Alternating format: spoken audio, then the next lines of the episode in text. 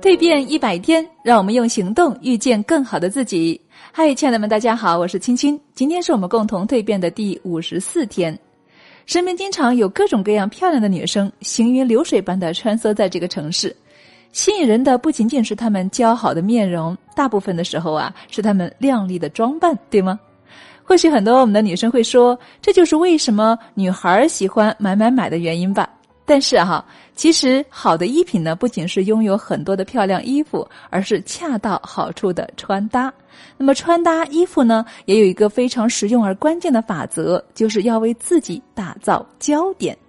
有了吸引眼球的焦点，你就能够从平凡的大众中脱颖而出。焦点法则不但能够让你的穿搭看起来很有层次，还能够显示出自己不俗的衣品。就像萤火虫为什么漂亮？因为它们身上有发光的部分。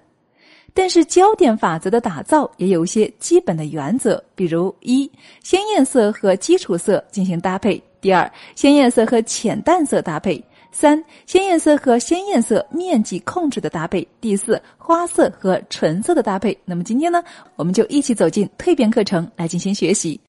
好了，这里是女人课堂蜕变成长营，我是清新，让我们一起同行，用行动遇见更好的自己。今天的分享就到这里，我们下期再见。